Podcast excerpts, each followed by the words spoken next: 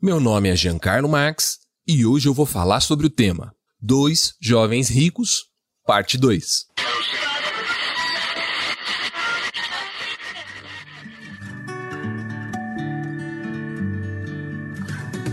Você está ouvindo da Crentaços Produções Subversivas.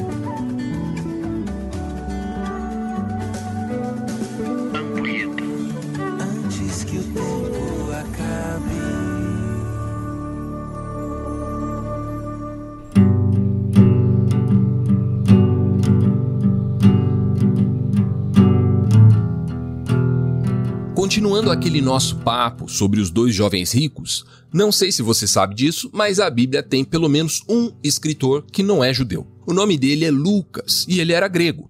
Lucas era um seguidor bem próximo de Paulo. Escreveu o livro de Atos dos Apóstolos e também a sua versão da vida e obra de Jesus, chamada de Evangelho de Lucas. Nesse evangelho, ele relata essa fala de Jesus que teria acontecido durante uma refeição na casa de um líder fariseu.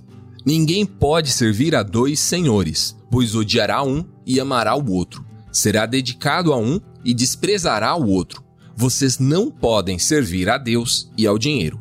Lucas 16, 13. Na versão de Mateus sobre a vida e obra de Jesus, tem um discurso parecido, dentro do famoso Sermão da Montanha. Não ajuntem tesouros aqui na terra, onde as traças e a ferrugem destroem, e onde os ladrões arrombam casas e os furtam. Ajuntem seus tesouros no céu, onde traças e ferrugem não destroem, e onde ladrões não arrombam nem furtam. Onde seu tesouro estiver, ali também estará seu coração.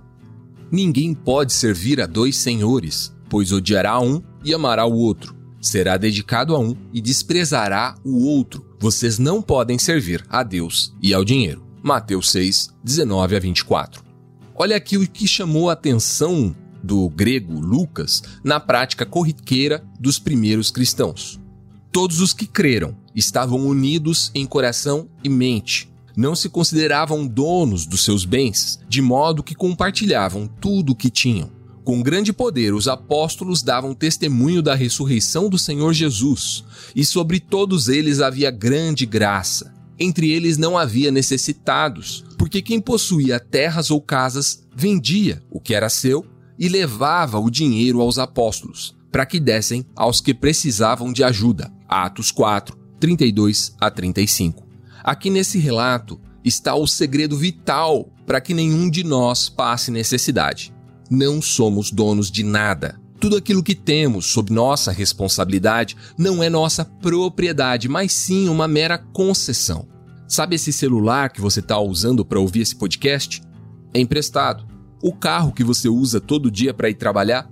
Também. Sabe a casa que você mora, seja ela alugada ou mesmo com a escritura no seu nome? Mesma coisa. Seu emprego, seus diplomas, sua família e até você mesmo. Ninguém pode se tornar meu discípulo sem abrir mão de tudo o que possui, disse Jesus ali em Lucas 14, 33. No dia em que você disse sim para Jesus, você disse não para todas essas coisas. Afinal, não se pode servir a dois senhores, lembra?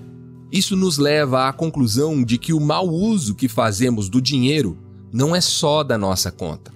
Os recursos que desperdiçamos vão faltar para alguém que, segundo o Evangelho, é tão dono desse dinheiro quanto a gente. Cada um de nós vai prestar contas diante de Deus sobre como administramos esses recursos, igualzinho ali à parábola dos talentos. Bom, para economizar seu tempo, eu vou ficando por aqui. Um abraço e até o próximo Ampulheta, se Deus quiser.